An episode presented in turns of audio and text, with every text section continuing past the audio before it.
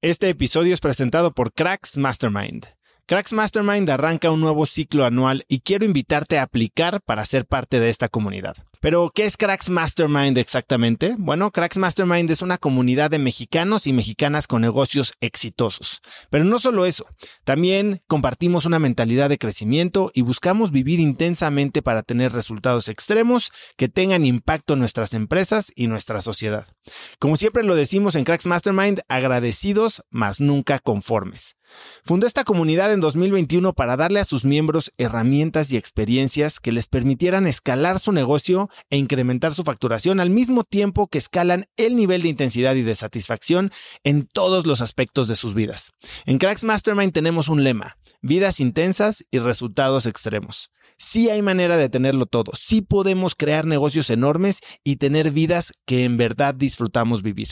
Si tienes una empresa grande y estás escuchando esto, considera esto como una invitación mía y formal para formar parte de este grupo porque estoy seguro de que podemos lograr todo eso juntos en comunidad. Quedan muy pocos lugares para el ciclo anual, así que si quieres ser parte, llena tu aplicación en cracksmastermind.com y espero verte muy pronto. Una vez más, es cracksmastermind.com. Este episodio es presentado por LAPI Laboratorio Médico. Si bien Cracks es el podcast número uno de negocios y tecnología, he notado que los temas relacionados con el bienestar y la calidad de vida son de los que más interés generan con la audiencia. Cada vez somos más conscientes de la importancia de nuestra salud y debemos aprovechar las herramientas que tenemos a nuestro alcance para mejorarla. LAPI Laboratorio Médico brinda a las compañías herramientas de salud laboral como exámenes de ingreso y análisis médicos periódicos para garantizar la salud de su personal vía unidades móviles en sitio o en sus múltiples sucursales en la República Mexicana. Si quieres elevar la salud de tu personal, LAPI te ofrece asesoría sin costo y 30 días de crédito para cubrir tus necesidades a nivel nacional ingresando a cracks.la diagonal LAPI. LAPI se escribe L-A-P-I.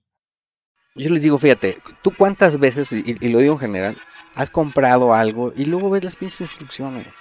Y un poco la vida funciona igual. Si tú te enamoras de tu vieja, ya después descubres que tiene mañas, güey. Ya sabes, pero así es. O sea, es decir, el impulso es natural. Y el impulso es donde uno tiene que enganchar.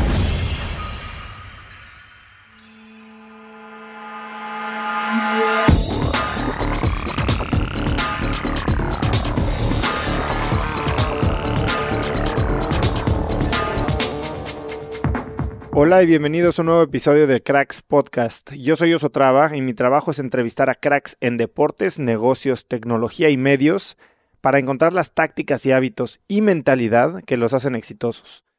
Lo que yo quiero en este programa es desmenuzar sus rutinas y descubrir sus secretos para que gente como nosotros podamos implementarlos en nuestra vida diaria. Hoy tengo como invitado a Víctor Covarrubias, o Pico como lo conoce el mundo entero. Pico es un exitosísimo creativo mexicano que lo mismo lo ha hecho desde caricaturista e ilustrador hasta diseñador, redactor y realizador. Pico estudió de todo, arquitectura, diseño, cine, publicidad y mercadotecnia, pero verdaderamente encontró su oficio en 1996, cuando fundó Pico AdWorks, una agencia boutique creativa pionera en México, desde donde ha desarrollado proyectos para marcas como Coca-Cola y Starbucks, y más de 200 portadas de discos en toda Latinoamérica, entre los que destacan la portada del disco de Molotov Donde jugarán las niñas. Pico ha recibido miles de reconocimientos, entre los que destacan el Ojo de Iberoamérica, los premios Quorum y ha sido tres veces ganador del New York Festival para publicidad. La que sigue es una frase suya. Pico se describe como ilustrador, diseñador, publicista, activista, triatleta y esquiador pero él en realidad se asume como un pensador y realizador internacional de pendejadas. Hoy Pico y yo hablamos de cómo definir la audiencia para tu producto, sobre la adicción al trabajo y me describe el proceso creativo que ha generado algunas de las campañas de publicidad más originales del mundo. Es una plática muy práctica y llena de anécdotas, así que espero que disfrutes esta entrevista con Víctor Pico Covarrubias. Pues Pico, gracias por estar aquí en Cracks. Gracias por invitarme, sí. Tu proyecto muy fregón. Muchas felicidades. Muchas gracias. Ya te vi también en las promesas. Eso. Ya sabes. Eso solo dice, eso solo significa una cosa, que es que sé escribir aplicaciones. Exacto. muy bien, muchas gracias. Muy bien, Pico. Creo que tenemos muchísimas cosas que platicar Y me gustaría empezar, o sea, yo, yo a ti creo que es una de las personas más creativas que conozco, o sea, nos conocemos Gracias. a través de varias personas, eh, pero creo que combinas la creatividad con una parte que la gente como que, que es creativa hasta anula de su perfil, ¿no? Que es la parte de negocios. Y te he oído decir que nada basado en métricas la saca del estadio. Me gustaría que me explicaras de dónde viene eso, qué significa eso. Es que fíjate que cuando, cuando tú trabajas solamente bajo el brief, o sea, y solamente, o sea, la métrica lo que te entrega es, digamos, un rango. ¿no? Te van a decir, oye, es- este, este, este- esta pieza que estás haciendo tiene el tono ideal para estas personas, para este tipo de, este, de producto en esta situación, haz de cuenta. La métrica lo que hace es que te controla un poco para asegurarte que van a digerir bien tu mensaje. Nunca nada será extraordinario bajo esas reglas. Porque incluso la misma metodología te obliga a ser muy mesurado y a ser, eh, digamos, este, también tú a trabajar bajo control. Eso no quiere decir que lo que tú hagas sea como una pinche locura que no tenga que ver, que no está sustentado en algo estratégico. Pero si solamente utilizas lo que te pide la métrica, eh, todos tus trabajos serían, digamos, súper conservadores. Eh, digamos, los grandes picos de una sorpresa, de un proyecto, de alguien que no esperaba, eh, exactamente son los que terminan por no respetar, digamos, el brief o la esencia específica de esto es lo que hay que hacer. Es cuando, cuando tú mismo generas esas libertades, cuando consigues algo extraordinario. Es decir, la métrica no te va a llevar a hacer una cosa fuera, digamos, de rango, que creo que es un poco lo que hay que pelear. Cuéntame alguna vez que eso te ha pasado. No sé si te saliste del rango con autoridad o con permiso, por decirlo así, de un cliente, o llegaste a presentar lo que dijiste, voy a ver si pega. Y pegó. Sí, ha habido veces, por ejemplo, que le regresamos los briefs a los clientes. Y eso es algo muy cagado, ¿no? que pareciera este, que es algo increíble, pero sí se puede hacer. Siempre y cuando, de alguna manera, tú puedas sustentar que lo que estás haciendo es algo que le conviene también a ellos, ¿no? Eh, si, si- si lo pongo como ejemplo visual, ¿no?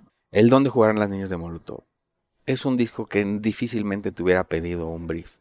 Te hubieran dicho, oye, ¿por qué no hacemos algo que la gente se, lo- se saque de pedo cuando lo... No, pues el, el- que para los que no lo conozcan es el clásico, fue el primer disco de Molotov. el ¿O- primer disco Molotov. Y es esta foto de una niña en falda, bueno, Una un- colegiala, unas sí. piernas de una colegiala con los calzones a media, a media pierna. Además, el disco llevaba el título, una parodia de un disco de Maná, que es el donde jugarán los niños. Y en, en toda su broma y buen humor y arriesgados, ellos le titulan donde jugarán las niñas, ¿no?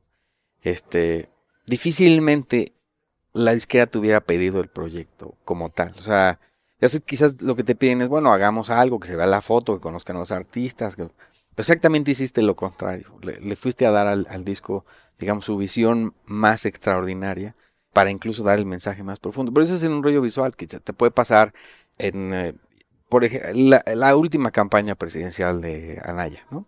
Este, el spot de, de un asesinato, de un, Rewind, de un ¿no? sicario en Rewind. Difícilmente ellos te hubieran pedido eh, hacer ese proyecto. De, de hecho, ese, ese, ese, ese- ese spot tiene una historia particular porque en las métricas fue eh, la mejor pieza, la que más engagement tuvo y la que la gente más tiempo vio. ¿no? Y ganaste un premio, ¿no? Y ganó, ganó, ganó un par de premios la pieza. Pero lo que quiero decir es, esa pieza se presentó el día 3 del planeación de campaña. O sea, es un proyecto, es- esa pieza da- tardó seis meses en salir y producirse. Es algo que pudo haberse ganado tiempo, pero como no estaba en Verif y no estaba en métricas, era muy difícil que la gente creyera en un proyecto. Tuvimos que hacer, digamos, un, un kitchen test para demostrarles que iba a tener mejor engagement ¿Qué, qué es un kitchen test? hacer una especie de animatic, ya sabes, y que, que lo pudieras probar, digamos, en audiencias pequeñas y que se dieran cuenta que sí enganchaba, digamos, ¿no? Al final, digo, me imagino que también estaba, dijeron, bueno, pues vamos a ver qué nos puede ayudar a mover los números, ¿no? Y fue que nos autorizaron a hacer, a hacer el spot, pero pues, no es un spot que esté en brief, o sea, es un spot que esté en pie. Y la verdad es que fue un spot extraordinario, no solamente para la campaña, sino incluso pues, para el marketing político. Tal cual hablar de la inseguridad con esa curiosidad estuvo muy bueno. Pero igual te sucede en el desarrollo de un producto. O sea, con Cablevisión alguna vez le diseñamos un control remoto. Ya sabes que no necesariamente estaba en su brief, pero nosotros decíamos que el control no sirve como lo tenemos.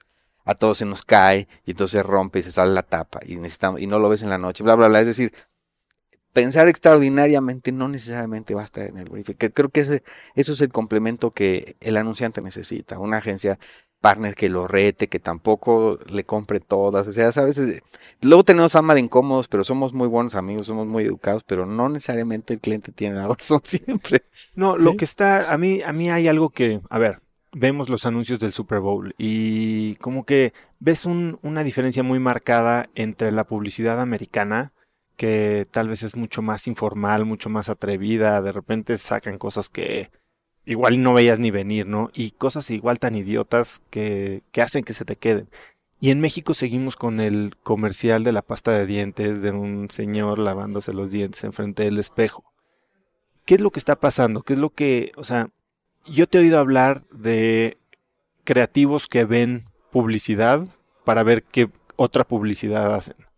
Y tu filosofía es un poco diferente. Hay que ver vida. Hay que ver la vida. ¿Por qué es eso? A ver. Sí, yo estoy convencido que las piezas más poderosas son las que reflejan mejor el comportamiento de las personas. Cuando tú te ves ahí, cuando ves una situación que tiene que ver contigo, la manera en la que tú traduzcas esa pieza seguramente será mucho más potente que simplemente buscar el gimmick, ¿no? O el recurso creativo, que al final, este, son como cinco, güey. O sea, o son comparativas, o son, este, eh, magnificantes, o son descriptivas. ¿no? Es decir, hay siete maneras o seis maneras, no, no recuerdo de hacer publicidad, pero el éxito de la comunicación tiene que ver en lo que detona en su audiencia, cómo conecta con ellos. Yo, yo les decía, por ejemplo, a mis creativos, chavos de 30 años, ¿no? Que es más o menos la media que hay saben hacer muy buenos proyectos pachados de 30 años. Si tú pudieras sentar a un, lo digo con mucho cariño, mucho respeto, a un viejito creativo, seguramente te va a dar otros insights que no necesariamente a lo mejor funcionan, por ejemplo, para Captain Morgan. Bueno, hay una película de Robert De Linkland, ¿no? Sí, sí, sí. De hecho, aquí lo queríamos hacer, salió más o menos en la misma época, del, del Very Senior Creative, Pero lo que decíamos era, imagínate los insights que puede tener un carnal que a lo mejor ya vivió un divorcio, que a lo mejor se le murió su esposa, que a lo mejor ha pasado por dos, tres fracasos en la vida. Y cuando le pones enfrente un brief de insurance, por ejemplo, o sea, la manera en la que el cuate lo va a ver va a ser mucho más profundo y más rico que un cuate que a lo mejor solo quiere contar un buen chiste sobre algo que puede pasar y jajaja, güey, ya sabes. Este, me, me, parece que la publicidad tiene esta oportunidad también de, de, construir cultura y de hacerlo como un poco más potente, digamos, no, no, no solamente el recurso divertido, sino conectar realmente con la audiencia que quieres. ¿Hay alguna campaña que crees que ha, logrado eso exitosamente en México? Sí creo que hay muchas, o sea, sí, sí, sí, sí creo que hay campañas que han logrado hacerlo en el tiempo, digamos. Campañas que logran ser recurrentes, güey. O sea, que su concepto no cambia año con año. Campañas muy, muy, este, digamos, disciplinadas, que año con año vuelven a dar mi mismo mensaje hablando diferente, ¿no?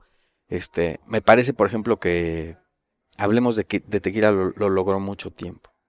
Eh, Vivir es increíble lo logró mucho tiempo. Es decir, son campañas que el mensaje ha sido muy este, repetitivo. Y me parece que logran, digamos, construir un mensaje mucho más grandote que solamente dar los chispazos de las marcas cuando hacen pues, un buen chiste y se acabó, sabes. Eso es contar una historia. Sí. Ahora, ahora este, nos fuimos a la Advertising Week en Nueva York. Me llevo a los chavos cuando se portan bien y nos vamos este, una semana. Y es muy fregón la experiencia. Y luego tratamos de hacer un resumen entre todos de pues, qué, creemos que fue lo más valioso de, del Summit. Y lo que este año concordamos todos es que tiene que ver con controversia. O sea, si hoy no hay controversia, difícilmente una pieza logra hacer algo más. Es decir, y, lo digo bien chistoso, hoy el disco de Molotov, si hoy saliera, sería ser controvertido. O sea, Porque ya está la gente acostumbrada. Hay tantas cosas que has visto. Por otro lado, sería un gran pedote en el rollo de eh, Me Too. sí, exactamente, la visión de las mujeres. me parece que hay, cosas que han madurado y se han perfeccionado, pero hoy, digamos, la controversia es lo que permite que la gente genere conversación y entonces haga una conversión. Decíamos, ahora son las, las tres Cs. Bueno, este, controversy, conversation, conversion. Si tu spot o tu pieza o lo que tú quieras es perfecta, la gente va a decir, ah, pues está chingón, next way.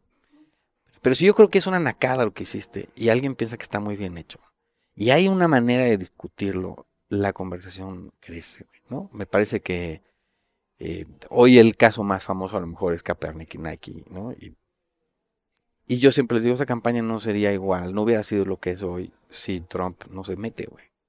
Trump generó la conversación, entonces todo mundo voltea a ver la pieza que tenía que ver con, el, con vuélvete loco, ya sabes, no necesariamente tenía que ver con la división y la polarización, exactamente, pero Trump generó esa controversia, que generó mucha conversación, e hizo muchísima conversión, o sea, hoy creo que las marcas tienen, tienen la, la obligación de generar posturas un poco más firmes. Si antes le querías caer a todo el mundo bien, creo que la oportunidad es definir a quién le quieres caer bien y que los demás un poco tengan la controversia de por qué a mí no me pela, güey. O sea, si yo hoy lanzara una leche, ¿no? Eh, un chocomilk, una sopa, güey. Lo digo como solo para mujeres, así, de, esto es solo para viejas, ¿sabes? Pues generaría cierta controversia. Pero habría un perfil que lo compraría y habría un perfil que no. Así como te diría, ¿sabes qué? Este, voy, voy, a hacer una, una bebida exclusivamente para chairos, ¿no? Pues, güey, ellos la, van a disfrutar, los fifis se van a emputar. O sí, pero, pero, pero las marcas tienen la oportunidad de generar posturas mucho más firmes. Y me parece que tienen engagement más grandes y tienen claridades más mejores. O sea, Ahora, yo, yo creo, o sea, estoy de acuerdo contigo. Creo que el enfocarte es algo que te puede dar mucha fuerza, pero es bien difícil de hacer desde el punto de vista de una marca. Y te lo hablo de, primera mano. Nosotros cuando lanzamos Instafit hace seis años, pues era Instafit, era pues para quién, para gordos, sí, para flacos, sí, para mamados, sí, para hombres, sí, para mujeres, sí. Y resultó que no era para nadie, porque no le estábamos hablando a nadie. Poco a poco hemos ido entendiendo mucho mejor quién es nuestro mercado y, y hemos desarrollado un par de productos diferentes, uno para más para gente que hace ejercicio en casa, ahora tenemos una nueva demografía que es gente que va al gimnasio. Pero ¿cómo pelea una marca o cómo empata esta idea de la globalización. O sea, ahora estás peleando a nivel global y tienes mercados gigantescos y quieres capturar esos mercados gigantescos con el concepto de conquistar tu nicho, de, fortalecer tu, tu, posición y de tener un mensaje mucho más claro. ¿Qué le recomendarías a una marca? ¿Por dónde empiezas? Mira, tenemos el ejemplo, nosotros hoy tenemos un ejemplo exitoso con Captain Morgan. Captain Morgan realmente es una marca muy cool. Es, un ron este, respetado, digamos. No te estoy diciendo que sea el mejor ron del mundo, pero es un buen ron que, tiene, que tiene un perfil, digamos, este, para una audiencia muy específica. Y, digamos, globalmente la marca tiene una personalidad, ¿no? Y, logramos convencer a, la marca local de que debíamos eh, tropicalizarlo con mucho más, este, con mucho más riesgo. Y entonces, digamos, el capitán en México es mucho más real, es mucho más cercano. Se atreve a hacer más cosas que en otros países no pasa. ¿Cómo qué? Pues digamos, es, es este, es más real. O sea, es, es más neto. Es más, tiene más barrio. Ya sabes, es como. Es menos pretencioso. Eh, no, no quiere ser cool. Quiere ser feliz. Es, decir, este cuate tiene. Captain Morgan en México tuvo la, gracia de que nos permitieron hacerlo así. Y, y honestamente, hoy es un benchmark mundial. O sea, hay una referencia del comportamiento de Captain en México que, nos están pidiendo que repliquemos en otras partes del mundo. Y básicamente es demostrar que no, no es que lo hagan como nosotros, a lo mejor en la India Captain tiene una personalidad que tenga que ver más con, esa región, no, no con los mexicanos, es decir, pero la apuesta es que culturizar, digamos, los proyectos eh, de manera más cercana sí vale la pena hacerlo. O sea, me, parece muy complicado pensar una marca como Chanel, ¿no? que digamos nosotros somos lujo, ¿no? Y entre lujo hay distancia y hay ciertas cosas que hay, pues, está fregón. Pero el lujo es muy diferente en Dubai que en Nueva York, que en Los Ángeles, que en Miami, que en Pedregal o que en Las Lomas. O sea, el, lujo se traduce diferente aquí que en Culiacán. Entonces las marcas tampoco pueden pretender que el mundo completo se comporte igual, te entienda igual. Me, me, parece que hay una estrategia o una visión que sí hay que hacia dónde apuntar, pero la táctica sí debe, sí, debe anclarse en las culturas, digamos, en donde quieres estar. Y me parece que es la manera, o sea, tú velo, proyectos exitosos son proyectos que han logrado anclar su, su, su personalidad en, digamos, en la cultura a la cual llegan y quieren conquistar. Sí, ejecución hiperlocal. Sí. Microinfluencers, tal vez entrar hasta por colonias, ¿no? Que es lo que veo que hacen muchas marcas ahora en México. Sí, ahora, ahorita que es eso de los microinfluencers, estamos armando un proyecto así ambiciosísimo digital, en donde estamos convencidísimos que vale muchísimo la pena, ya sabes, este, armar ejércitos de gente que tiene a lo mejor 300 followers. Y que son mucho más potentes, digamos, eh, tienen mucha más credibilidad que de repente alguien que sí tiene Sí, 300 300, mil. followers son su familia. y son su familia, pero tienen un rango de influencia, ¿no? Y mediante algunas herramientas puedes determinar quiénes son bien influyentes, los vas detectando y vas diciendo estos cuates realmente nos pueden ayudar a construir un mensaje. La verdad es que la comunicación ya cambió muchísimo, o sea, antes yo te diría, y, lo- y lo digo hasta con cierto nerviosismo, güey, o sea, tener un spot chingón con un mensaje padre era suficiente. Hoy no es suficiente. Hoy te digo, parte es la controversia, pero también la competencia con un chorro de opciones que tienes enfrente. O sea, la pieza que tú le pongas, el proyecto que tú pongas enfrente, no solo compite con las cosas que tienen que ver eh, eh, en competencias enfrente. O sea, mis whiskies no compiten solo con otros whiskies. El spot que yo hago para un whisky tiene que ver con eh, el trailer de Avengers. O sea, va a competir con el tiempo que le dedique alguien a ver a, Oliver. O sea, es entertainment lo que vas a tener enfrente. Sea, entre mejor engagement tenga va a ser mejor, pero tu competencia es esa.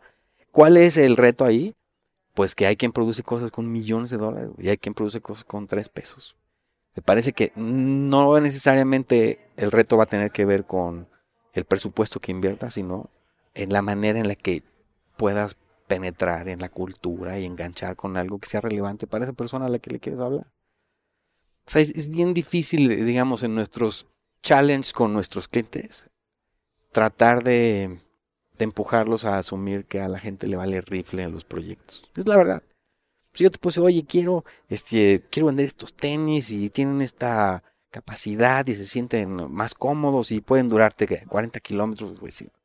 A la gente un poco no le importa eso, pero lo que le promete el tenis, lo, lo que le inspire el tenis, pues es más importante. Y lo que refleja el tenis en ellos. Yo les digo, fíjate, tú cuántas veces, y, y lo digo en general, has comprado algo y luego ves las pinches instrucciones. Un poco la vida funciona igual. O sea, tú te enamoras de tu vieja y ya después descubres que tiene mañas, güey.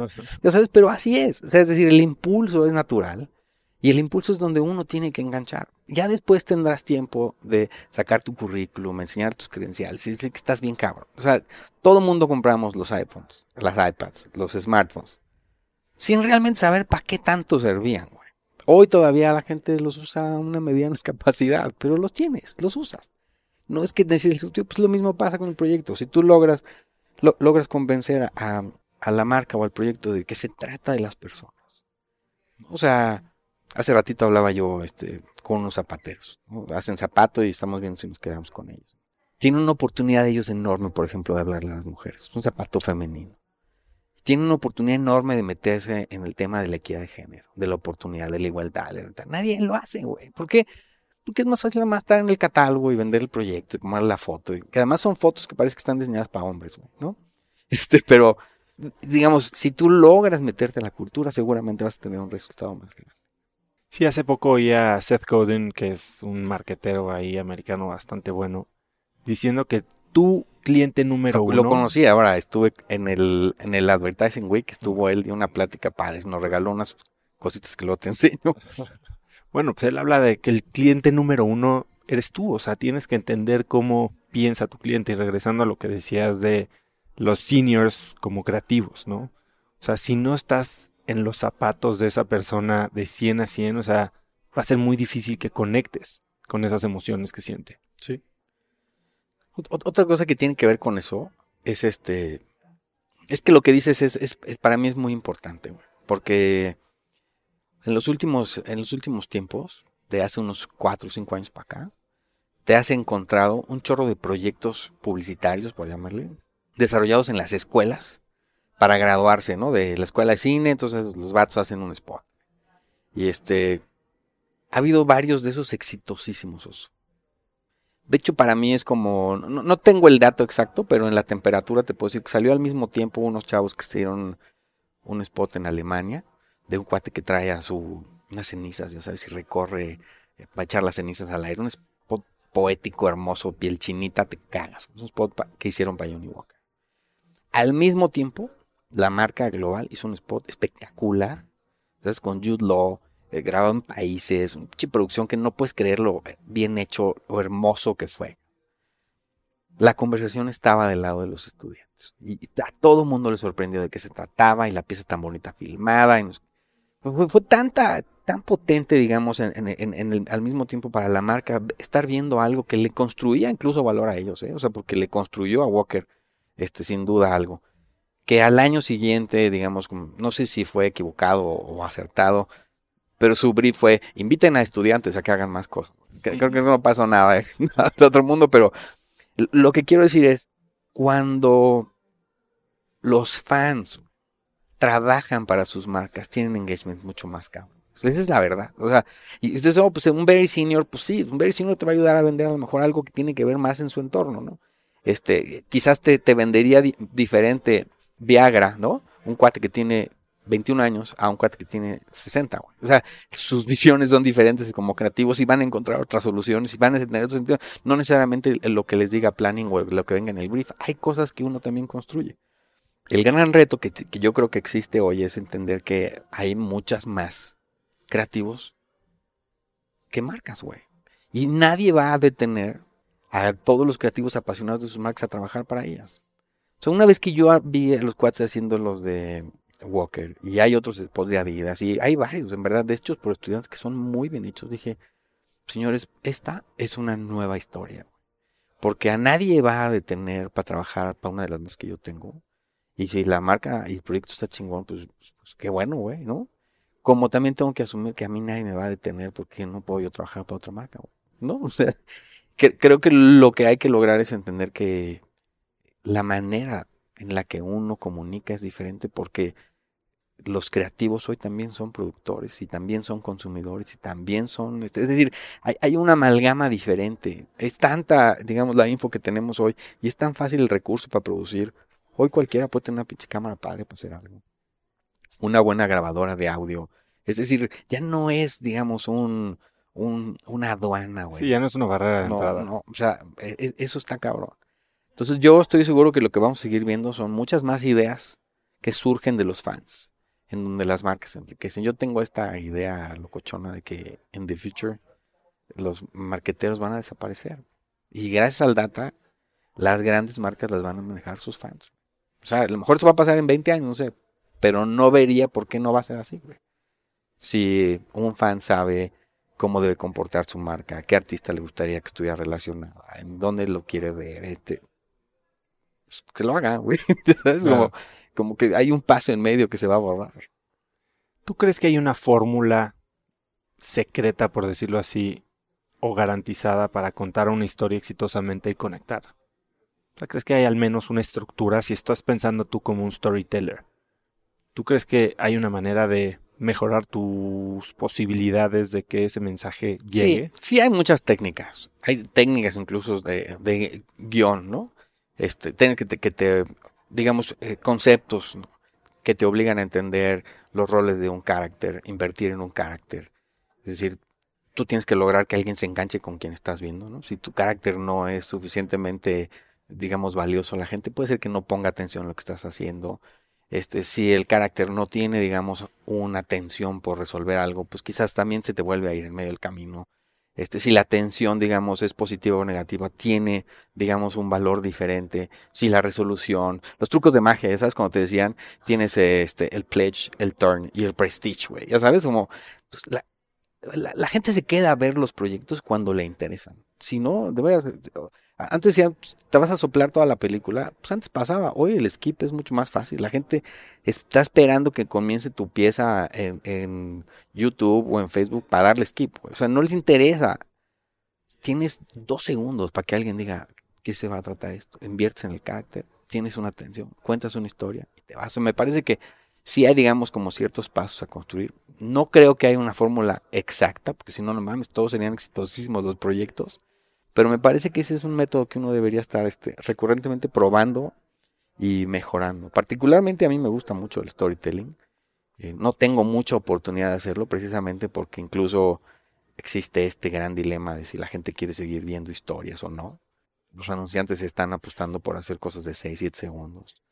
Me parece que es un reto, digamos, en donde encontrar una media de convencerlos de, oye, pues alguien se quedó a ver un video de 7 minutos que estuvo padrísimo, ¿por qué no hacemos algo así, no? Este, pero creo que esos son los, los, los, retos que hay. ¿Habría algún libro o libros que podrías recomendar en cuanto a storytelling? ¿Cuál sería el, el recurso más valioso que podrías recomendar de alguien que quiera aprender un poquito? Hay miles. Yo la verdad es que soy, soy más técnico. Para mí internet es como mejor. Yo he encontrado ahí, digamos, un par de, un, par de tips buenísimos. Particularmente me fui a estudiar yo a Nueva York. Y digamos, gran parte de la escuela del cine tenía que ver con storytelling, ¿no? Y descubrí incluso que para mí fueron las materias que más me enriquecieron, Regresé realmente con una visión diferente sobre cómo construir una historia. Para mí fue muy fregón porque además eh, nos pusieron un reto muy chingón de... Fíjate, dos retos que recuerdo de storytelling muy padres en la escuela. En uno nos dieron a todos este, 12 clips, güey. Los mismos 12 clips a todos. Como clips de stock. Clips de stock.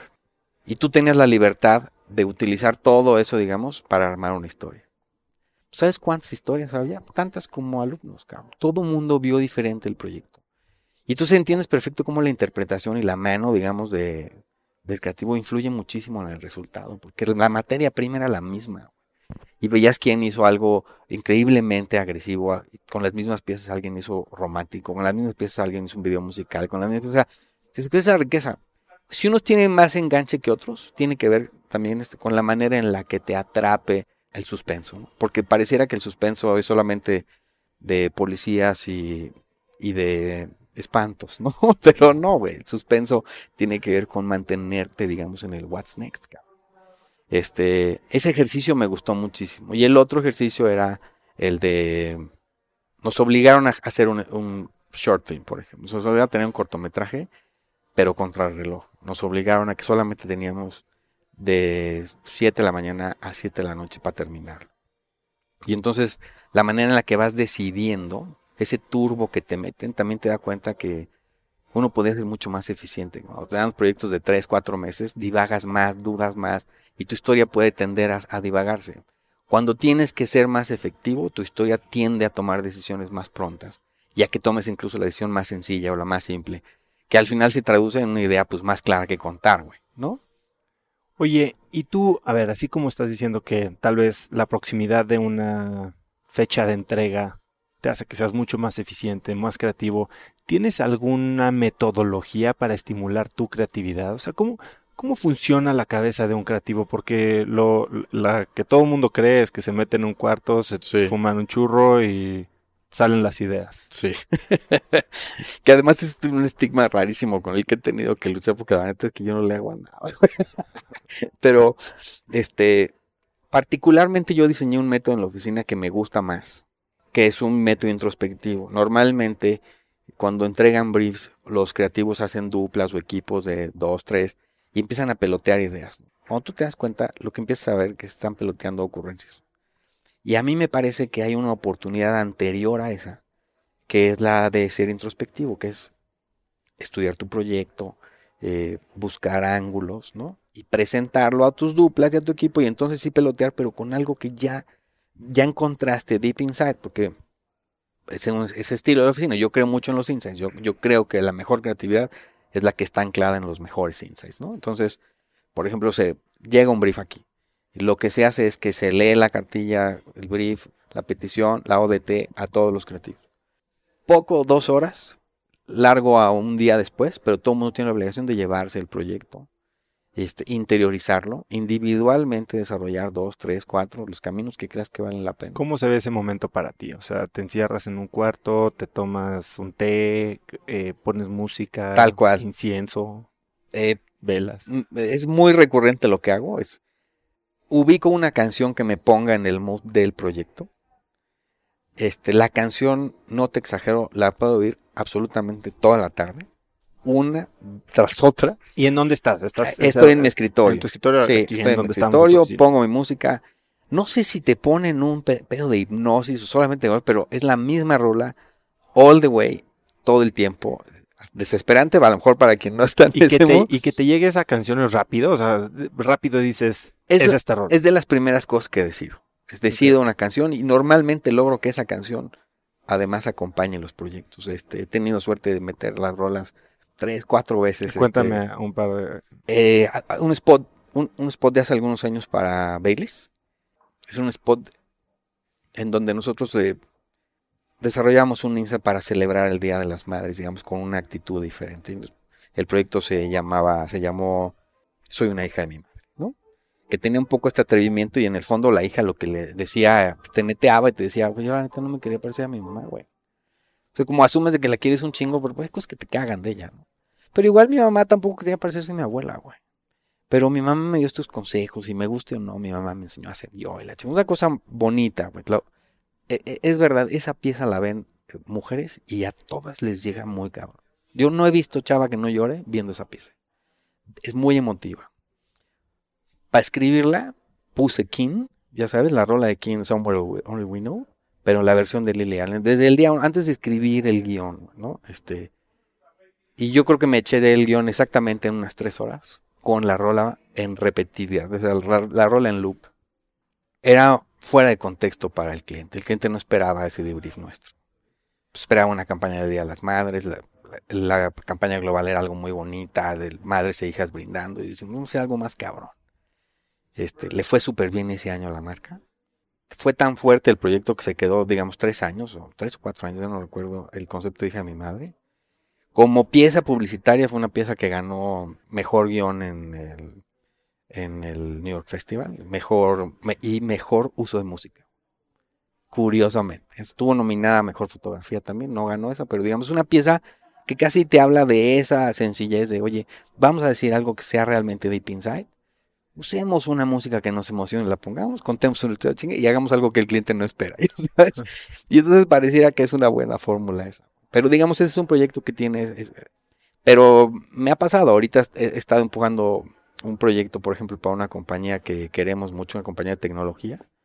ya sé este, cuál es. Sí, y no dejo de usar y pensar y escribir con Van Halen Jump. Y entonces siento que puede estar muy chingón, aunque tiene algo retro ochentero, pero... Sí, que bueno, hablando de, de Kio, eh, han hecho publicidad gigantesca y a mí me parece bien interesante, ¿no? Usan eh, modelos de Victoria's Secret, hace poco usaron a Peter Dinklage, este, se me hace interesantísimo porque... Trabajamos con el Chivo Lubetsky. Exacto, también.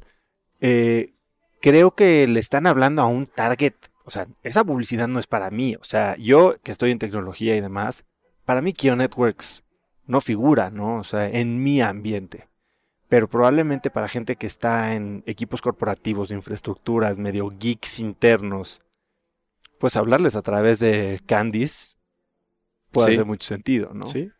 O sea, ese, ese proceso de creatividad, te encierras, piensas, se llevan todos el brief y regresan al día siguiente y entonces el cambio que hay de una idea que tuviste tú oyendo una canción en loop a lo que se ve al final del día, o sea, ¿resulta ser la idea de alguien nada más complementada o sí hay mucho masajeo de las ideas, vamos?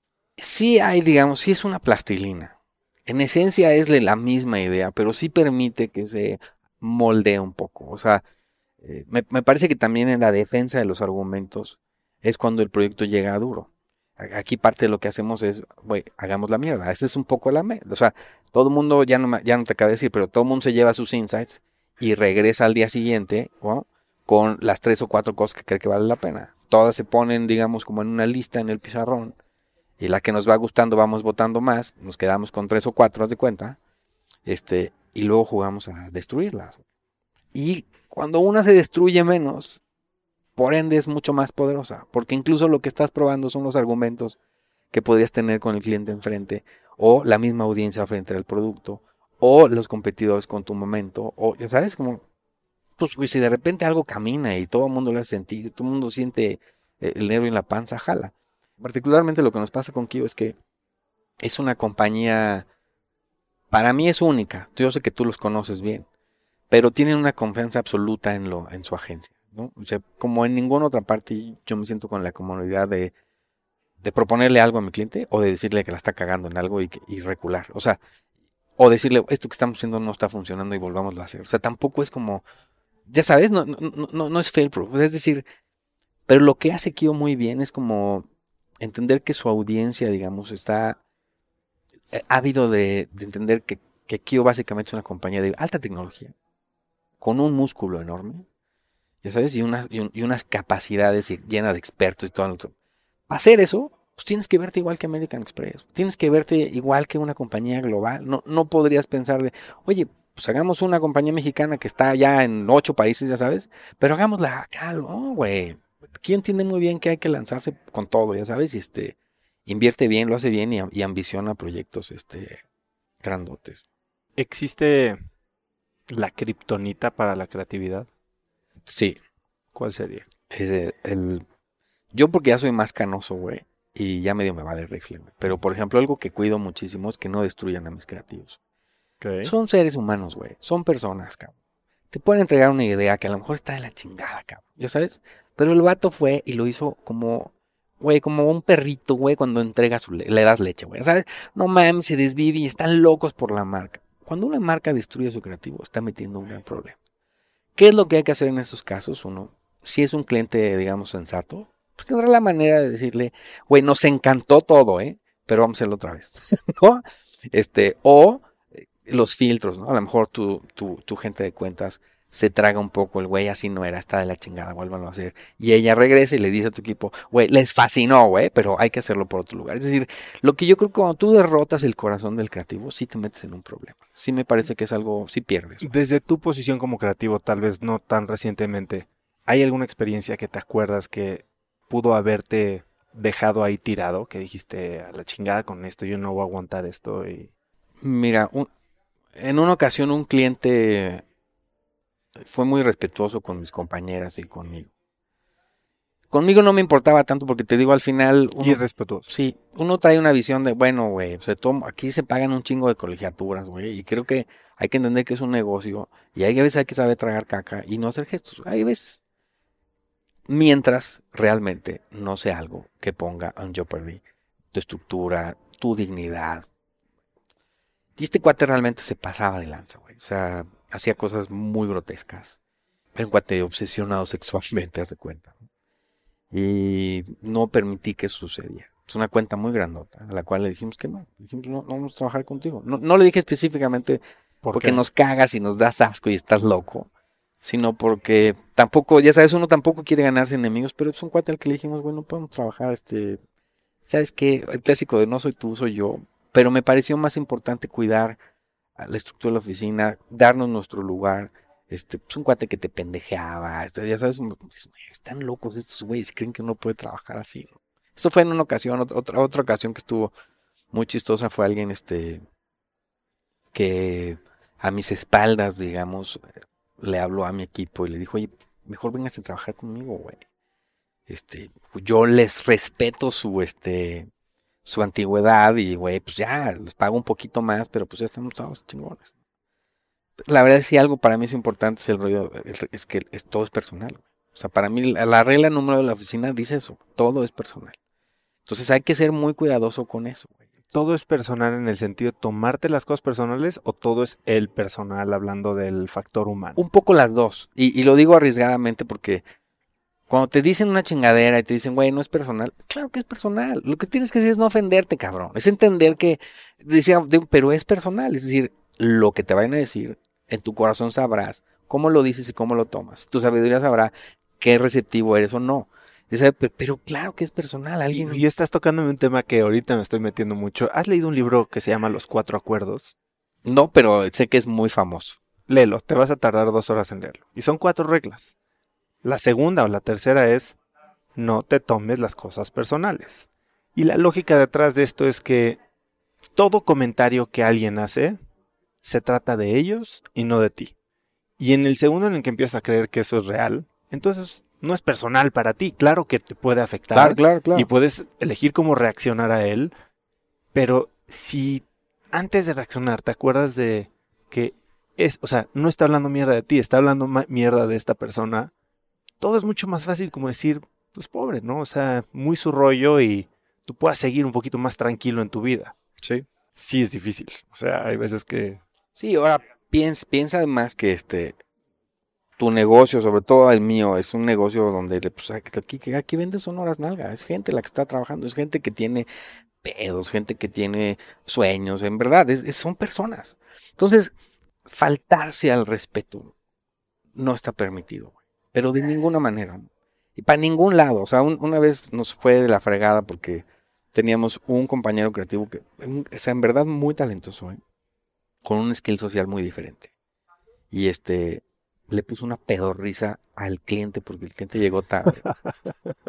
y entonces el cliente supo que nos mandó a la chingada, güey, ¿sabes? Porque yo creo que para todo hay es personal todo, güey, ¿sabes? Hay que entenderlo, o sea, somos comunicadores, tú puedes decir lo que quieras, pero hay que saberlo decir.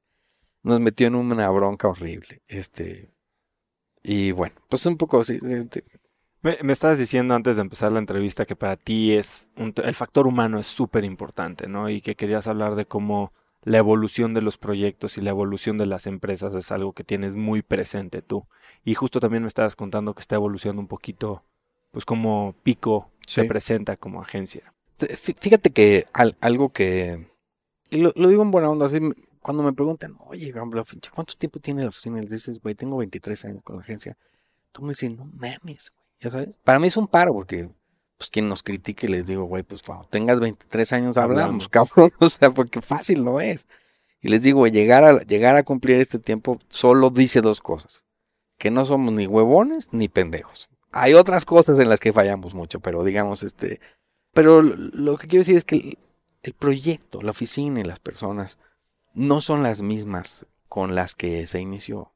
Y, estoy hablando de que si tengo compañeros que tienen 20 años conmigo, pero no es la misma persona que, o sea, si tú no permites que tus personas eh, crezcan, evolucionen, se desarrollen, difícilmente tu oficina va a ser lo mismo. Yo nunca quise ponerle agencia de publicidad, ni quise ponerle un despacho de diseño, ni le quiero poner una casa productora, ni quiero hacer este, estrategias. ¿Por qué? Porque quiero hacer todo eso. Porque además cada vez es diferente cómo te lo piden. Es decir, este, la oficina inició solo como un despacho de diseño, pero queríamos hacer más cosas y después te fueron eh, solicitando, bueno, pues ayúdame al anuncio, bueno, ayúdame al video, bueno, ayúdame al tal. Y la oficina se empieza a transformar. Lo, lo, que yo aprendí en el tiempo es que, como dice Bruce Lee, be water, ¿no? ¿Sabes? Y me parece que eso es algo muy importante, sobre todo cuando lo que quieres desarrollar es creatividad. Y se los decía yo a algunos, a algunos clientes en su momento que me dicen, oye, Pico, es que fíjate que nos gusta mucho trabajar contigo. Pero si quieres que te demos más comida, tienes que abrir más la boca, ¿no? Sí, tú dime qué quieres que haga, güey. Necesito que tengas un equipo de planners y tengas un... That's it. Pues yo no tengo que hablarle a Chicago a ver si me autorizan a abrir plazas, este... Y la oficina inmediatamente te das cuenta que se empieza a modificar y empieza a cambiar. Y tiene otras capacidades. Unas que se convierten en obsoletas. Pareciera que, solo por ponerte un ejemplo, antes bastaría lo digo con mucho respeto, pero antes bastaba entregar bien y a tiempo para chingarte al 90% de tus competidores. Porque tristemente en nuestro país la gente queda muy mal. Si tú te comprometes a no quedarle mal a nadie, entregar a tiempo y ser puntual y hacerlo bien, pues tienes asegurado un, un skill de suceso. Cuando empezamos a hacer este publicidad que competíamos con las agencias grandes, el primer valor que nos hizo más poderoso era que éramos más rápidos. Precisamente porque veníamos de ser un despacho de diseño. Entonces, cuando yo te presentaba una idea y te gustaba, pues ya la podías usar. Ya estaba en alta, ya estaba chingona, no eran referencias, era algo original hecho aquí, ¿no? Las mismas agencias grandes tardan tiempo, tardaron ocho años, yo creo, en reaccionar. En, un poco modificar sus actitudes, pusieron sus agencias sombras todas, pusieron sus agencias boutiques, ¿sabes? Este, muchos muy buenos directivos y buenos creativos de las agencias grandes apostaron por poner sus proyectos, ¿no? Y hoy ya vemos un chorro de boutiques que somos potentes, y que hacemos buenas cosas, que hacemos dinero para nuestros clientes y para nosotros. Hoy no basta ser rápido, porque hoy todos somos más rápidos. Entonces, tus capacidades y, tu entrega tiene que estar mucho más enriquecida. Pues, ¿qué, te va a hacer hoy? Eh, no solamente más rápido, sino también creativo, sino también eficiente, también ¿en qué valores me tengo que anclar para seguir creciendo y modificando? Hoy, hoy la agencia produce con gran velocidad, por ejemplo. Hoy cualquier proyecto de menos de 200 mil pesos se hace en esta oficina y se hace de un día para otro. Eso es algo que también a la gente le pone, oye, ¿en serio? Me entregas la idea, me pones la creatividad, me la produce, ¿no? Hoy, si es más grande el champ, prefiero contratar a alguien que tenga otros fierros y traer otros este, talentos a que lo enriquezcan. Pero si quieres chiquito y quieres bonito, te lo puedo dar. Algo, por ejemplo, que nos pasó con Santillana. Santillana nos dice, ¿sabes qué? Están muy caros, cabrón, ¿no? Este, teníamos, tuvimos mucho tiempo fama de caros. Está bien, no, no se le quiero quitar. pero, pero están muy caros, güey, y queremos seguir haciendo libros. ¿Cómo le hacemos? entonces llegué con ellos a un pacto. Les dije, mira, Todo el mundo ama hacer las tapas de los libros porque es un entretenimiento creativo muy chingón. Te las voy a cobrar en tres pesos, haz de cuenta. Pero te las vas a tragar, güey. O sea, tampoco puedo Total estar control haciendo, güey, y cámbiale, y súbele, y bájale la fregada. Tú haces los interiores, yo hago las tapas, por tres pesos te puedo entregar 10 al mes. Chingón, ya sabes. Y entonces será creatividad turbo, güey. Los diseñadores sabían que no podían tardarse más de 40 minutos en entregar, porque si no, no era negocio, güey. Y entonces era muy divertido que recibieras el proyecto y abordarlo con esa visión a, puta, pues hay un libro, casi no tengo tiempo, nos van a pagar una mierda. Es exactamente lo mismo, pero con una visión completamente diferente que se convirtió en un reto padre. Hicimos grandes portadas, ¿no? Ya después, este, tuvieron un merch entre compañías y se acabó ese deal, digamos, pero... ¿De qué portada te acuerdas así con orgullo? ¿De libros? Híjole, este... Mira, los libros honestamente que se hicieron para Jordi son libros complicadísimos, pero muy cabrón de complicados. O sea, no dejo de pensar en el, primero que nos pidieron. Se le complicó a la editorial y a Jordi el libro, el de que hubo con mis 15 haz de cuenta, uno plateado. Estaban comprometidas unas ilustraciones de poca madre de Paco Herrera, ya sabes, cuates que han trabajado para Spider-Man, unas cosas muy chingonas. Yo les dije, yo me aviento ese libro, solo tenían 10 días para hacerlo. Dije, yo se los hago, nomás les va a costar una feria. No, yo se los hago. Y la oficina reaccionó, o sea, diseñamos un libro de 400 páginas en 8 días. El libro fue impecable en su entrega, en su ejecución, y no nomás le fue re bien a Jordi, o sea, ganó cientos de, bueno, como siete premios tiene, es un, es un libro muy complejo, digamos, de hacer. Este, de esos, y de las, y, y de las micro, de, digamos, de la turbo creatividad, yo creo que se hicieron más de 70 portadas. Güey. O sea, no te puedo decir un específico, pues son muchas que para cada diseñador te puedo decir que si ellos sí recuerdan de, ah, pues yo hice esta, yo hice la otra, porque para ellos se convierte en un proyecto importante. ¿no? Pico, me estabas diciendo ahorita que tienes 23 años y una de las razones es que no son huevones. Amigos mutuos me han dicho, han hablado de ti como un workaholic. Primero, ¿te consideras un workaholic? ¿O lo has sido en alguna vez en tu vida? Hola, mi nombre es Pico y soy workaholic. ¿Qué No. significa eso? No, yo no creo que sea workaholic. ¿Sabes qué me pasa? Que no me he dado cuenta de que estás trabajando y esa es la realidad. Imagínate que si a ti solo te gustara este jugar ping pong y descubrieras que puedes ganar dinero y puedes realizar más cosas y puedes este sentir pues no dejarías de hacerlo. Es, es complicado, ya sabes, este hace muchos años que no me quedo a dormir en la oficina, lo cual habla de que he evolucionado yo también. Pero era normal quedarte dos tres días adentro encerrados. Yo mandé poner regadera y todo porque precisamente a veces pues ¿para qué te vas a tu casa si vas a entregar? Ya sabes, si vas a entregar a las 9 y saliste a las 4, pues mejor te duermes aquí, te bañas y te vas. E- Es, esta adrenalina de tomar proyectos complicados con poco tiempo, para mí siempre fue como algo padre, este, precisamente porque yo me hice en un periódico, güey, ¿no? Entonces, imagínate, güey, todo era para hoy en la noche. Mi lógica es para hoy en la noche, yo todo lo pienso para hoy en la noche. Entonces, cuando a mí me das tres días, no, no me siento tan mal, güey.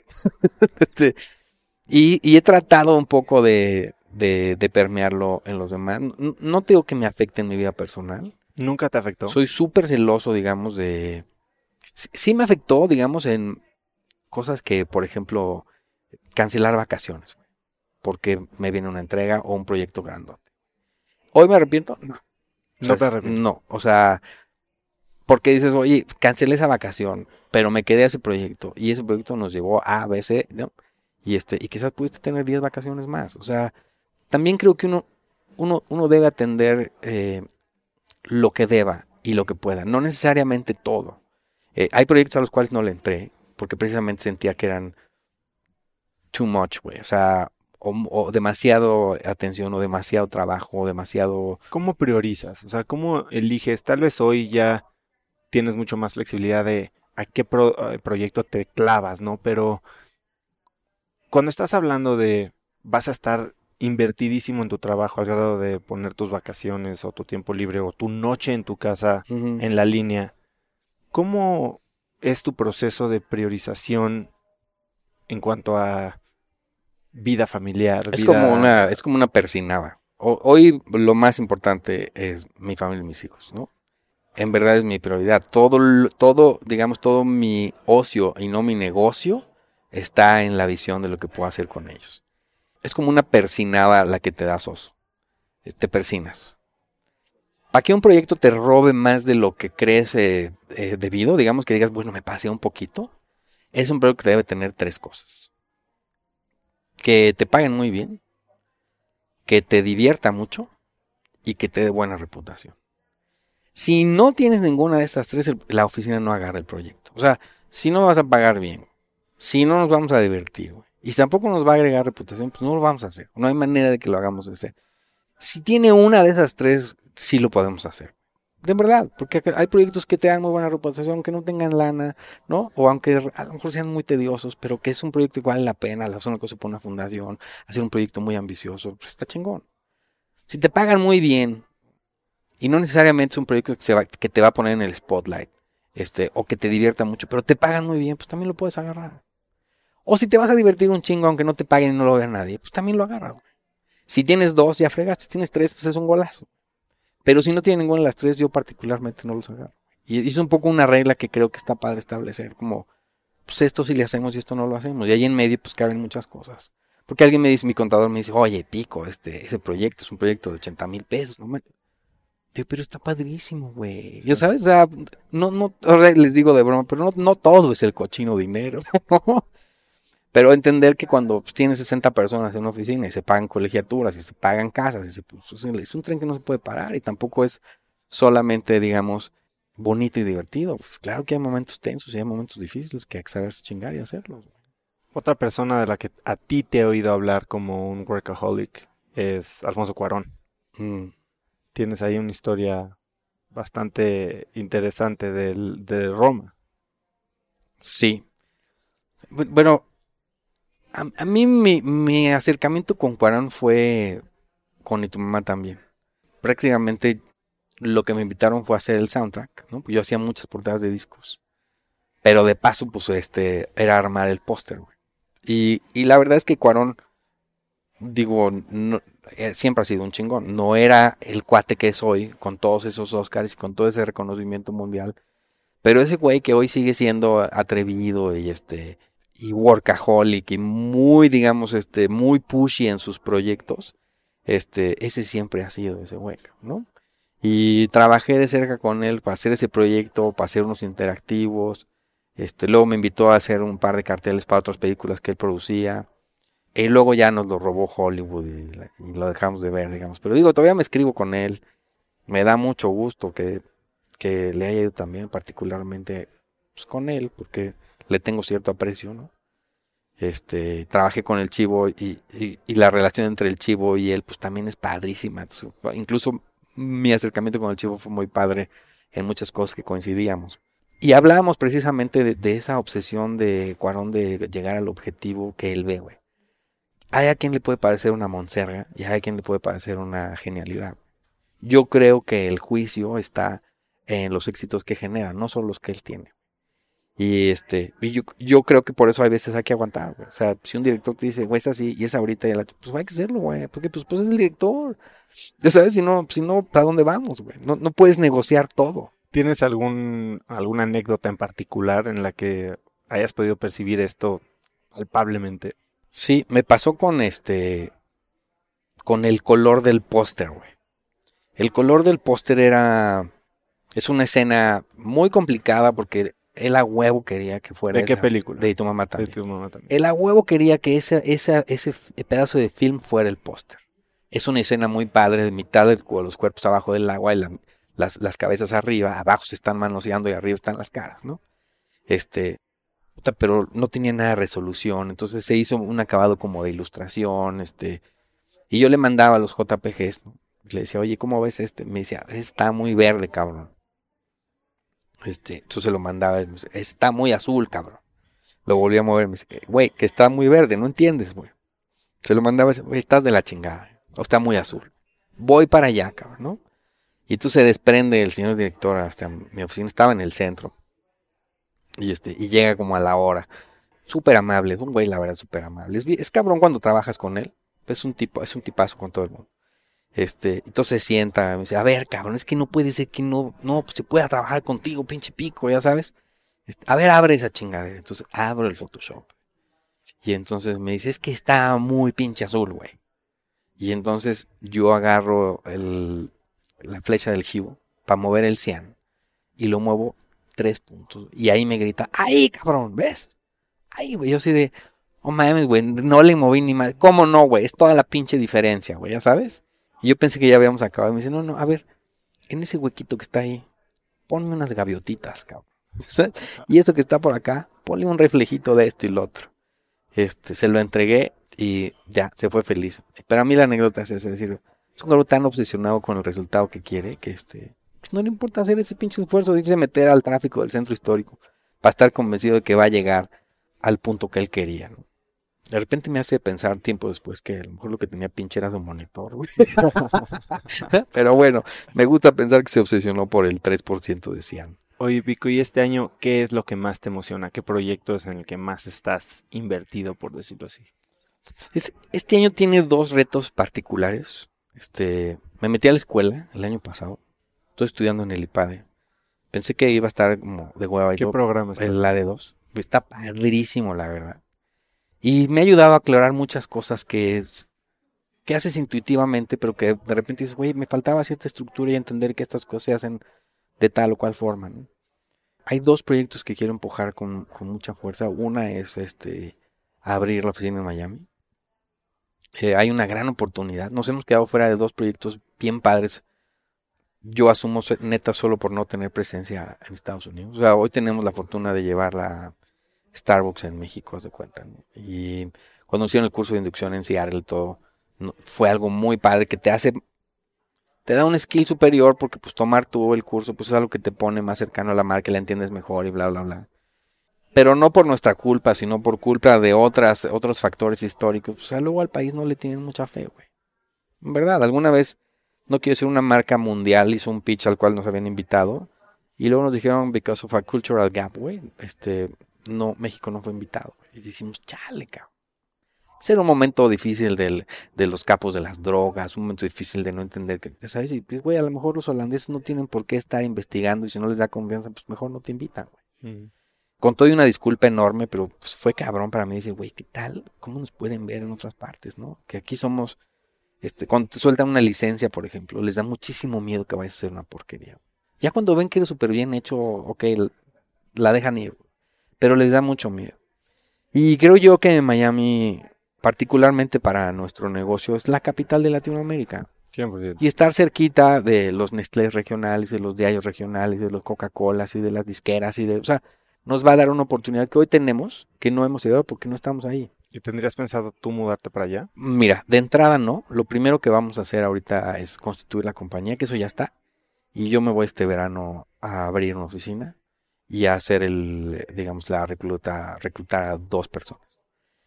Eh, el plan es padre porque, digamos, pues vamos a tener la estructura allá, pero vamos a seguir maquilando desde México, lo cual también nos va a ayudar este, a tener un buen negocio y además que el mismo talento aquí sepa que está haciendo cosas más grandotas, ¿no? Este, hemos tenido suerte de hacer proyectos regionales o mundiales y, es, y se siente bien. Es decir, hoy todavía tenemos un book que les podemos decir, mira, ahorita estamos haciendo estas cosotas, y entonces también te ayuda. Este, y eso, digamos, eso, eso se arrancará este verano y este, y como todo buen emprendedor, pues voy a empezar poco a poquito, güey. Tampoco es de métele todo y vamos a chingarle, a desvelarse, a poner este las primeras piedras y seguramente va a salir bien si nos empeñamos y lo hacemos bien. Y el otro proyecto es impulsar esta idea de Anarchy que te decía, que tiene que ver con esta locura de entender que hoy nadie te detiene para trabajar para la marca que tú quieras, güey. Y lo que queremos detonar es eso, es decir, es producir, no llevar el keynote ni contar un guion, eso no, producir las piezas y llevárselas a los clientes ya producidas. Ya hicimos un ejercicio de eso y este y nos sirvió mucho para aprender. Dije, ¿sabes qué? Hagamos algo insightful, ¿no? Hagamos un proyecto para rasurarse. Y hagamos el proyecto desde la visión de los que tenemos barba, güey. ¿Y por qué sería cool quitarse la pinche barba, ¿no? Y entonces, claro que entiendes, si pues tú dejas un pelo en la almohada y a lo mejor eso no se ve chingón, ya sabes, si, si fuman, se les queda el olor, si, hay quien no se lava y pinche tostada y trae el queso, o sea, La, barba te requiere muchas cosas que si no las atiendes es cero cool. Entonces bajamos muchos insights, hicimos una pieza muy padre. Fui y, y invité a, a Fausto Terán de Toro. Y le dije, güey, quiero hacer este pedo, es una pinche locura, güey. No tenemos cliente, pero quiero que hagamos la pieza. Y dijo, güey, va pico. Y luego fui a buscar a, Federico Ponce León, un manager cuate mío. Y le dije, quiero ver si Jay de la Cueva se quiere rasurar. Y me dicen, mames, güey, sí, cabrón. y entonces el, el, contenido lo grabamos. Este, lo grabamos con todos los rastrillos que te puedas imaginar. Se los hemos llevado a dos marcas. O sea, lo que quiero decirte, al final lo puedes ver con una navaja, lo puedes ver con Chic, con Vic, con Gillette, güey.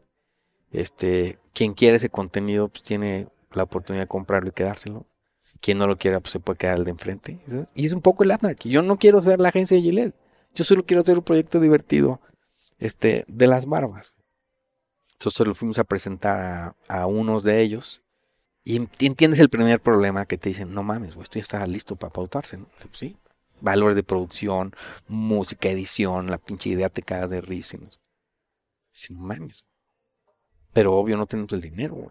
Pues claro, así no funcionan las compañías. Si tienen budgets, los distribuyen, saben en quién se los vas a gastar. Y esos pinches huecos no, no están presentes, güey. Y entonces dije, bueno, pues un poco ya valió rifle, pero pues hay que ver si se... Entonces alguien de la mesa dice, oye, pero regálanos unas semanas, güey, para ver si conseguimos el dinero. y entonces, un poco esa es la historia en la que va. Eh, digamos, este, lo que quiero decir es, ¿quién nos detiene para hacer un buen producto que tenga que ver con el financiamiento? Eh, ah, es un poquito, a ver, no va en contra de toda esta este movimiento de los creativos precisamente que ya se están hasta rehusando a hacer pitches. O sea, los pitches son como porque los mismos clientes se los estaban robando y yendo con la idea a una agencia más barata. Y aquí les estás ya trayendo el producto totalmente terminado. invertido, terminado. No estás corriendo ese mismo riesgo de que alguien agarre y diga, ah. Yo creo que el riesgo, siempre, el riesgo siempre lo vas a tener. Te digo que hemos aprendido el rollo o sea, sí firmar los NDAs, la idea es nuestra, cuando la presentas, dices, esto es propiedad de tal, tal, tal, este, no les dejas una copia, ¿no? O sea, incluso hasta les genera cierta distancia, pero lo ven y se emocionan, ¿no? Bueno, es lo que pasó. Pero desde el punto de vista también de un emprendedor, estás, como dicen, ya haciendo el producto final antes de cualquier cosa. Y ¿no? te voy a decir que, fue muy clave. Fui este, fui a acercarme a un gran director de Merca que trabajé con él, es un inglés muy chingón, la verdad. Es un cuate que viene de planning, pero que tiene un driver creativo muy padre. Entonces le conté la mamada que estaba haciendo, le dije esto es lo que y mira lo que hice. Y, me dijo algo padrísimo. Me dice, güey, no, no te voy a decir si tu idea está buena o está mala. No te voy a decir si lo que quieres hacer es una locura o es una genialidad. Pero el hecho de que tú hayas invertido tu dinero en hacerlo es un gol, cabrón. Porque normalmente todo el mundo está dispuesto a gastarse la lana del güey de enfrente.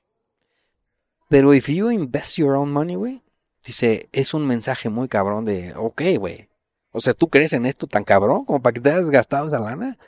Pues algo va a pasar. Y, y también, si te digo la verdad, sí funciona así, porque cuando lo estábamos haciendo, como era nuestra lana, más. fuimos más eficientes. Gastamos lo menos que se podía.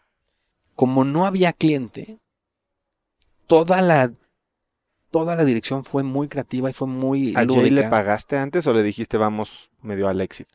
Este, vamos al éxito lo único que se cobró fue en los costos de la gente de producción. O sea, los gaffers cobraron, este, los fotógrafos cobraron, o sea, los que hicieron su chamba, chamba, eso sí se paga.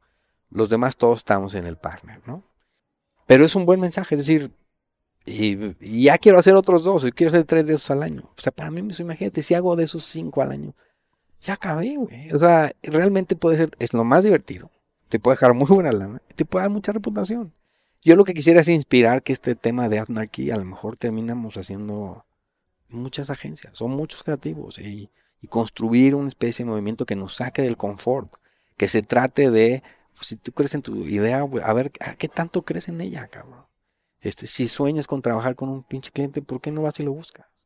E, e, es, un, es, eh, la antítesis de la zona de confort, pero con el divertimento de, del confort, de que estás haciendo lo que te gusta, de que estás, me parece que es un buen reto. Y este, y esas dos cosas son las que me tienen ahorita clavada. Suena increíble. Y, y también como outlet creativo creo que puede estar. A mí, parte de lo que me llevó a hacer el podcast también, además de crear una nueva propiedad y ver si, si podemos moverla y generar obviamente un entorno de influencia para Instafit y... O sea, es sentirme otra vez que estoy haciendo algo creativo, algo nuevo. A mí, a mí me gusta la parte inicial de un negocio, ¿no? Y dentro de Instafit estamos haciendo muchas cosas nuevas. Creo que este año va a ser muy bueno, pero esta parte me tiene sumamente emocionado porque, bueno, me puedo sentar aquí igual, o sea, con cero presupuesto, ¿no? O sea, no hay nadie dedicado full time a esto y, y creo que va un poquito más de la Claro, mano, ¿no? claro. Y, y veremos si este es un proyecto que alguien decide comprar Te o vas no. a dar cuenta que esa regla de tres la vas a vivir igualito. Te está divirtiendo un chingo. No importa que ahorita no haya lana. Te va a poner en otro spotlight. Pues está padre. Al rato la vas a tener a las tres y vas a decir, güey, esto está muy cabrón. Qué bueno que lo hiciste, ¿no? Sí, sí, sí. Pico, ¿cómo se ve una mañana tuya? Las primeras dos horas de tu día, Sí, ¿cómo? ahora soy mucho más disciplinado. Antes era de veras un desmadre. Dormía muy mal, me- el workaholismo era más complicado. Paré a los 40. Este, sí me metí en una estructura diferente, dejé de fumar, dejé la Coca-Cola, me puse ejercicio. Este, ¿Qué haces ejercicio hoy? Sí, ¿Qué haces? Hago, hago funcionales, ¿no? Este, dedico una hora diaria y de repente le pego bien a la bici y me gusta nadar. Me preparo para triatlones, hago uno, dos, a tres al año cuando puedo. Ahorita estoy lesionado, no estoy entrenando, pero digamos despierto directo a hacer ejercicio. Salgo ejercicio. Directo, no tomas nada antes, un suplemento, Ah, sí, sí, sí. plátano. Sí, sí, sí. Medio vasito de, de proteína suplemento. ¿Cuál tomas? eh, Isopure. Ok. Este, y me voy con ese hacer ejercicio. Regreso, ya, me vengo directo a la oficina. Aquí me baño y la fregada. Desayuno en el Cardenal, espectacular. Es buenísimo. Pinche desayuno, sí es de vikingo. O sea, sí en buenísimo. güey que se puede desayunar la cecina y dos huevos. Y ya sabes, como mucho más eh, moderado y ceno muy poquito. Pero disfruto el desayuno muy cabrón. Yo bajé 12 kilos de que, de que me puse a hacer ejercicio y era yo mucho más workahólico y mucho más sedentario ahora. Todavía no estoy en los tiempos que yo quisiera, pero la verdad es que lo que más me gusta es que les tengo el ritmo para mis hijos. Ya no me sofocan los güeyes, les aguanto el ritmo y creo que es lo que está muy bueno. ¿Cuánto estás durmiendo por día? Seis horas. Tal cual. Religiosamente me acuesto a las 12 y me paro a las 6. No necesito más, la verdad. De repente cuando entreno mucho, que sí tengo dos horas que ya me la verdad, sí siento que me canso más y sí me echo una pestañita ahí de repente en la tarde, pero con media hora tengo. Y me alimento mejor y la fregada. Digo, también lo que vale la pena es asesorarse. No, o sea, cuando vas a estar en eso, pues que alguien sí te ayude con tu nutrición, que te manden una dieta y que no vayas a estar haciéndole daño a tu organismo pensando en que estás haciendo algo saludable, que a veces es lo peor, ¿no? Este, porque las pruebas de tratón, pues sí son, sí te exigen. ¿no? Cuando te sientes agobiado y me- medio sobrepasado, ya sea por el trabajo, algún proyecto en particular, ¿tienes algo que haces para aclarar la mente? Sí, fíjate que me hice muy amigo del spa.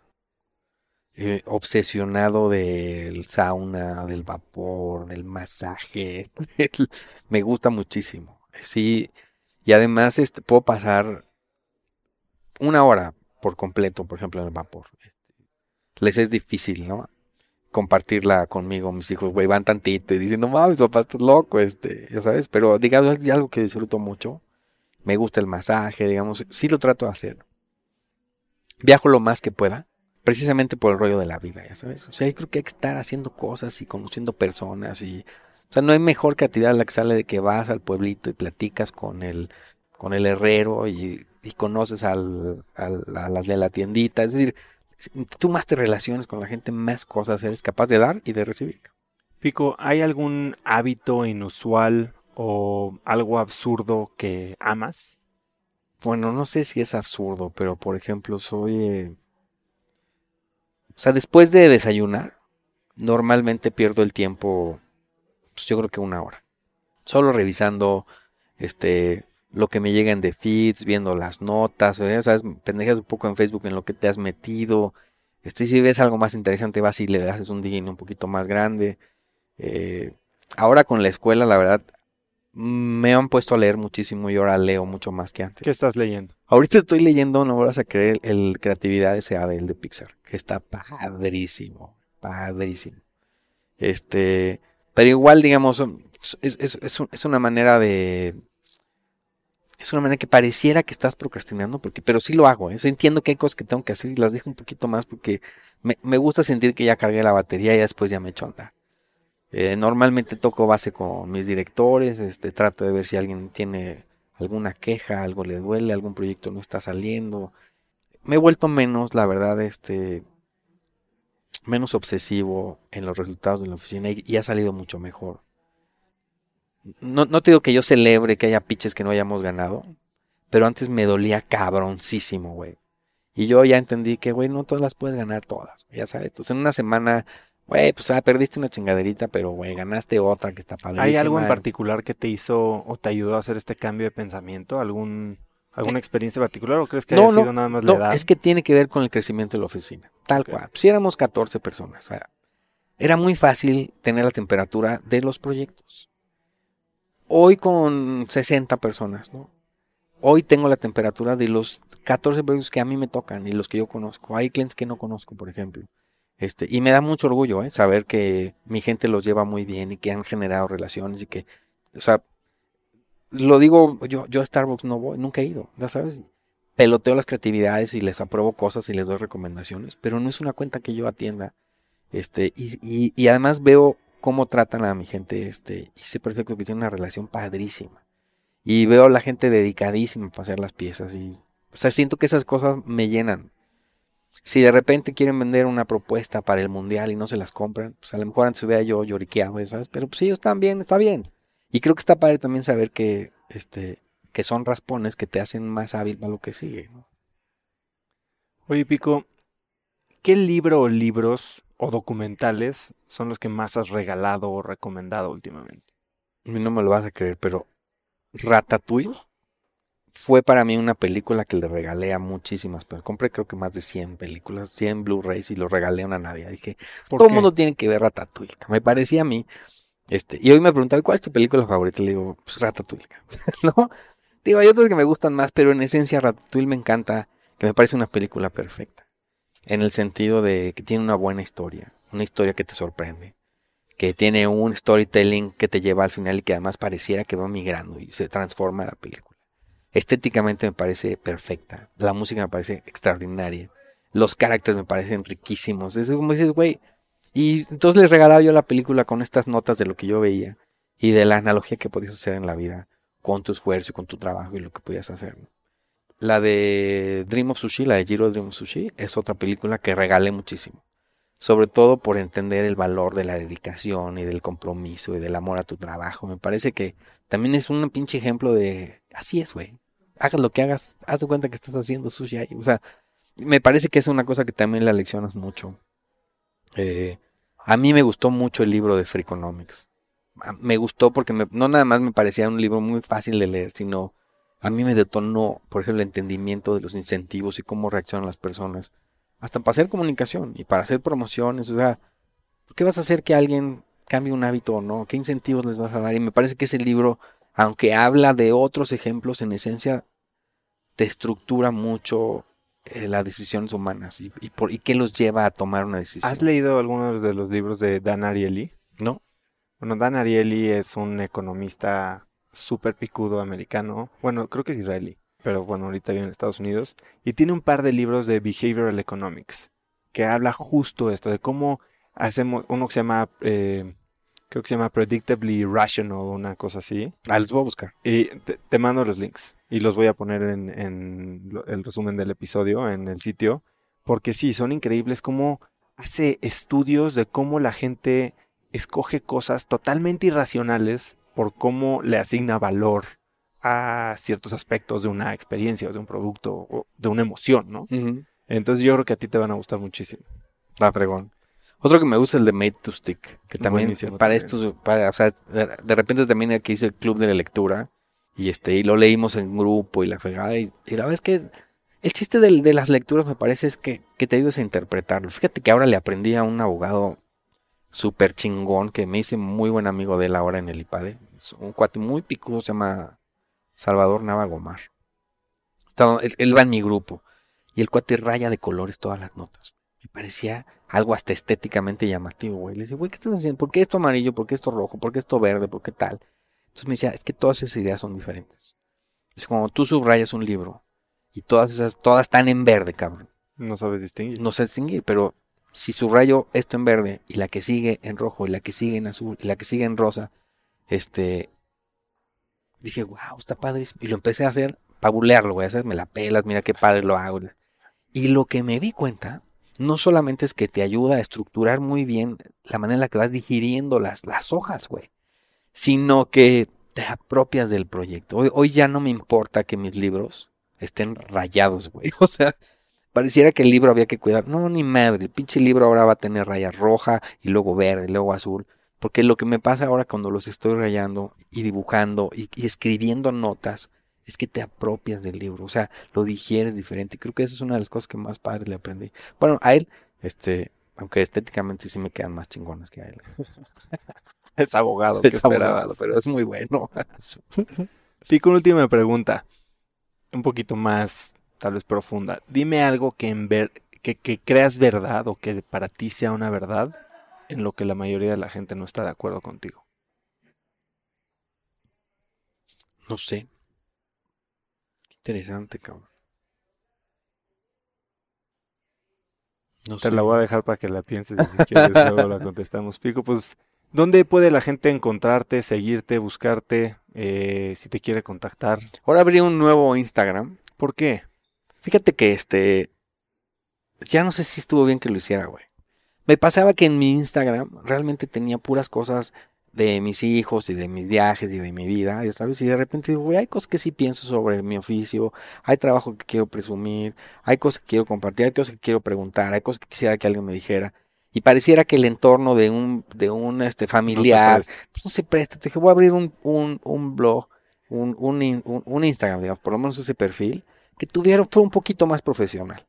Y este, y ahí la llevo, digamos, es mucho más chiquito que mi cuenta personal, pero me, me siento más cómodo poniendo mi filosofía y tratando de hablar de otras cosas, aunque también pongo cosas de vida y normal, este, pero ya no es tan personal, digamos, y entonces tengo esa libertad ahora, ese, este, ¿Cuál es esa? e- MR guion bajo- bio- MR guion bajo pico. Mr. Pico. Es Mr. Pico. guion bajo Pico. Eh, ¿El sitio de la agencia o para que sigan Sí. el trabajo de la agencia? Sí, la oficina, el sitio es picoadw.com. Este, también en Instagram tiene la cuenta picoadw. Ese sí es puro trabajo. Fíjate que esa es una de las cosas más cagadas, güey. Yo, yo siento que no hay necesidad de tener miles de conductos y miles de puertas. O sea, si- eh, por ejemplo, ahorita les pedí a la oficina que rehagan el website. Le dije, no quiero nada ahí. Quiero que venga la dirección. Quiero que vea por qué somos diferentes. ¿Qué pensamos sobre lo que hacemos? Y que puedan hacer a redes. y que puedan hacer un download a un PDF si quieres, güey. Y ese se puede ir acumulando de. Como revista, ¿sabes? Este es el Q1, Q2, Q3, Q4 del 2018, 2019, 2020. Y ya, güey. O sea, me pasa yo que difícilmente me meto a, a- a hurgar en el website de nadie, güey. Hay una lógica. Hoy todos queremos estar más cerquita. Y quizás más cerquita yo te veo en Instagram más seguido, te sigo en Twitter y te veo más seguido. O sea, nunca me he metido a la- tu página, güey, por ejemplo. Y, este, y estoy más cercano de lo que estás haciendo y te veo y la chingada. O sea, me, pa- me parece que hay que entender que no necesariamente tienes que tener todos los reach points. O sea, tienes que tener el que estás, en el que te sientes cómodo. Y ese es el que usas. Enfocarte otra vez. Sí. Hablarle a la audiencia que quieres. Pico, muchísimas gracias por tu tiempo, de verdad. Gracias Me da ti, mucho gusto verte y pues está clarísimo que eres un crack. Estuvo padrísimo. Muchas gracias. Si te gustó este episodio, suscríbete en iTunes, Google Podcasts, Spotify, Stitcher, YouTube o donde quiera que escuches podcasts. Estamos en todos lados. Me encantaría escuchar de ti. Mencióname en tus historias de Instagram como arroba osotrava, usando el hashtag crackspodcast o hashtag viernes de cracks. También puedes encontrar las notas de este episodio con todos los links a lo que hablamos Pico y yo hoy en www.cracks.la diagonal pico. Ahí también puedes suscribirte a Viernes de Cracks, el newsletter que mando cada viernes con 5 tips que me recomiendan los cracks que entrevisto en el podcast. El correo puede incluir varias cosas, desde artículos interesantes, videos, productos, gadgets o libros, y links a cosas que no te puedes perder. Es un correo muy corto y una forma de dejarte algo bueno para el fin de semana. Si quieres, puedes suscribirte en www.cracks.la diagonal viernes y siempre será gratis. Eso es todo por hoy. Yo soy Osotrava y espero que tengas una gran semana. Este episodio es presentado por Cracks Mastermind. Cracks Mastermind arranca un nuevo ciclo anual y quiero invitarte a aplicar para ser parte de esta comunidad. Pero, ¿qué es Cracks Mastermind exactamente? Bueno, Cracks Mastermind es una comunidad de mexicanos y mexicanas con negocios exitosos. Pero no solo eso, también compartimos una mentalidad de crecimiento y buscamos vivir intensamente para tener resultados extremos que tengan impacto en nuestras empresas y nuestra sociedad. Como siempre lo decimos en Cracks Mastermind, agradecidos, mas nunca conformes. Fundó esta comunidad en 2021 para darle a sus miembros herramientas y experiencias que les permitieran escalar su negocio e incrementar su facturación al mismo tiempo que escalan el nivel de intensidad y de satisfacción en todos los aspectos de sus vidas. En Cracks Mastermind tenemos un lema, vidas intensas y resultados extremos sí hay manera de tenerlo todo, sí podemos crear negocios enormes y tener vidas que en verdad disfrutamos vivir. Si tienes una empresa grande y estás escuchando esto, considera esto como una invitación mía y formal para formar parte de este grupo porque estoy seguro de que podemos lograr todo eso juntos en comunidad. Quedan muy pocos lugares para el ciclo anual, así que si quieres ser parte, llena tu aplicación en cracksmastermind.com y espero verte muy pronto. Una vez más, es cracksmastermind.com. Este episodio es presentado por LAPI Laboratorio Médico. Si bien Cracks es el podcast número uno de negocios y tecnología, he notado que los temas relacionados con el bienestar y la calidad de vida son de los que más interés generan con la audiencia. Cada vez somos más conscientes de la importancia de nuestra salud y debemos aprovechar las herramientas que tenemos a nuestro alcance para mejorarla. LAPI Laboratorio Médico brinda a las compañías herramientas de salud laboral como exámenes de ingreso y análisis médicos periódicos para garantizar la salud de su personal vía unidades móviles en sitio o en sus múltiples sucursales en la República Mexicana. Si quieres elevar la salud de tu personal, LAPI te ofrece asesoría sin costo y 30 días de crédito para cubrir tus necesidades a nivel nacional ingresando a cracks.la diagonal LAPI. LAPI se escribe L-A-P